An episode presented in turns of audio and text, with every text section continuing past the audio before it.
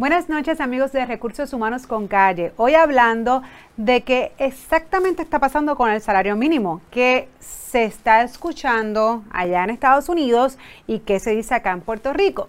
Bueno, pues no se retiren que vamos a estar hablando de eso en el episodio de hoy de Recursos Humanos con Calle. Recuerda, patrono, que si quieres conseguir a ese candidato idóneo para ese puesto de trabajo que estás buscando, que tienen, mira, pruebas estandarizadas background checks y entre muchas otras cosas más, comunícate con Smart Screening PR. Los puedes contactar en www.smartscreeningpr.com o al 787-523-4393.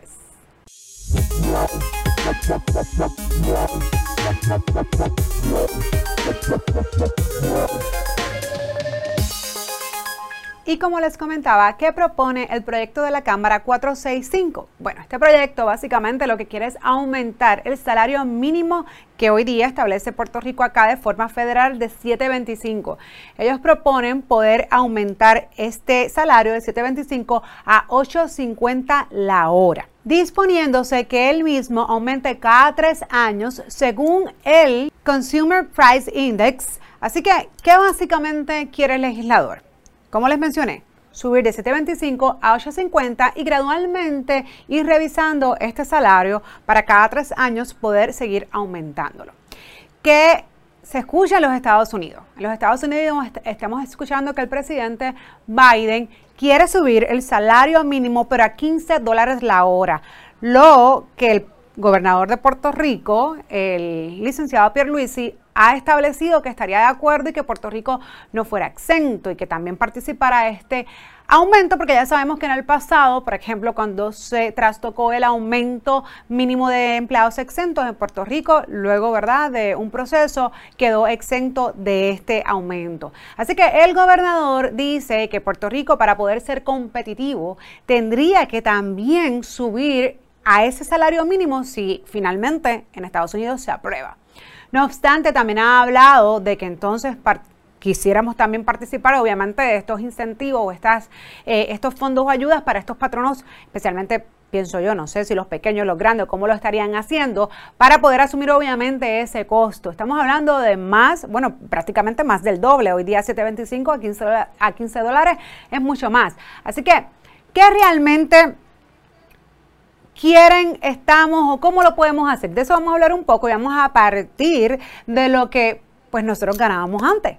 Si nosotros hablamos en el 2016, cuando el salario mínimo federal estaba, hablábamos de unos 5 dólares con 15 centavos. Se aumentó en el 2007 a 5 dólares con 85 centavos, luego en el 2008 a 6 dólares con 50, con 55 centavos hasta el 2009, que entonces llegó el que actualmente tenemos, el de 725. Pero ¿qué quiere decir esto, señores y señoras? Que hace más de 10 años que el salario mínimo federal no se revisa. Así que es difícil, obviamente sabemos que vivir con 725, pero lo que no hicimos en 10 años, en 11 años, poderlo hacer en un solo año está como que un poquito fuerte. Imagínense ustedes que tengan un carro que paga 400 dólares de mensualidad durante los últimos 5 años y de repente al otro día tengan que pagar 800 dólares. Mm, como que un poco complicado, ¿no?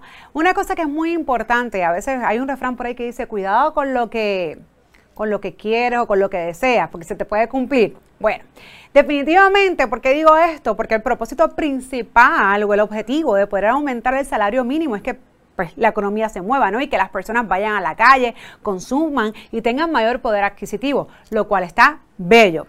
Ahora bien, si de repente los patronos tienen que subir a 8.50, 9, 10, lo que finalmente se establezca, si en, si en efecto esto, ¿verdad?, se aprueba, entonces mucho ojo y cuidado con que no vayan a subir este gasto o este costo a sus servicios y productos, porque entonces el efecto es como que medio, medio académico, ¿no? Me subiste un dólar, pero cuando voy a comprar lo que antes compraba que me costaba tanto, ahora me cuesta un montón de dinero. Así que yo creo que está muy bonito en el papel y que los proyectos de ley definitivamente, pues en este caso, pues queremos que las personas vivan mejor y definitivamente una persona que trabaja no merece, y es como también dijo el, gobernador o el presidente de los Estados Unidos, vivir bajo los índices de pobreza. Así que aumentar el salario mínimo no está mal, es como lo hacemos, todo en el papel bonito, pero realmente, ¿qué tenemos que establecer detrás de todo esto? Que pues sea un aumento que realmente sea gradual, que sea real para todos los patronos en Puerto Rico, tanto las multinacionales como los locales, porque entonces a veces queremos hacer distinciones. Si tienes tantos empleados o menos, pues entonces tú pagas esto.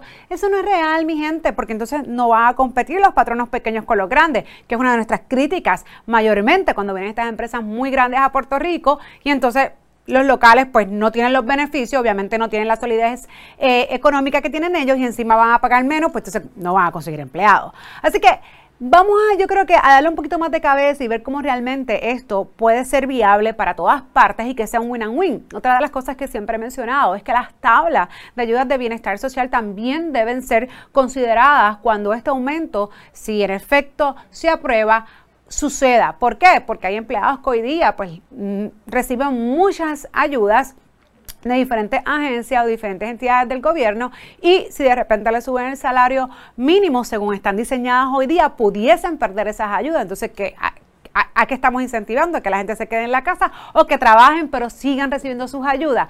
Vuelvo y repito, esto es un tema largo y extenso y yo quisiera que sí, que el salario mínimo obviamente se suba y que las personas puedan tener mayor poder adquisitivo y puedan disfrutar de lo que trabajan. Pero ojo, esto hay que hacerlo pensado, informado y sabiendo que, como mencioné, hay diferentes compañías y que también esto puede redundar en que a lo mejor algunos patrones no puedan asumir este costo, este gasto. Recuerden que no solamente es subir el dólar, el 3 dólares a este salario, sino que se lo multiplicas por las horas, por las semanas, por el año y eso le suma la cantidad de contribuciones que se pagan por un empleado en Puerto Rico. Así que es un tema más complicado más allá de decirle 725 a 850. Yo espero que, que todas esas cabezas pensantes realmente participen del proceso y lo puedan hacer que sea beneficioso para todas las partes. Esto es Recursos Humanos con Calle.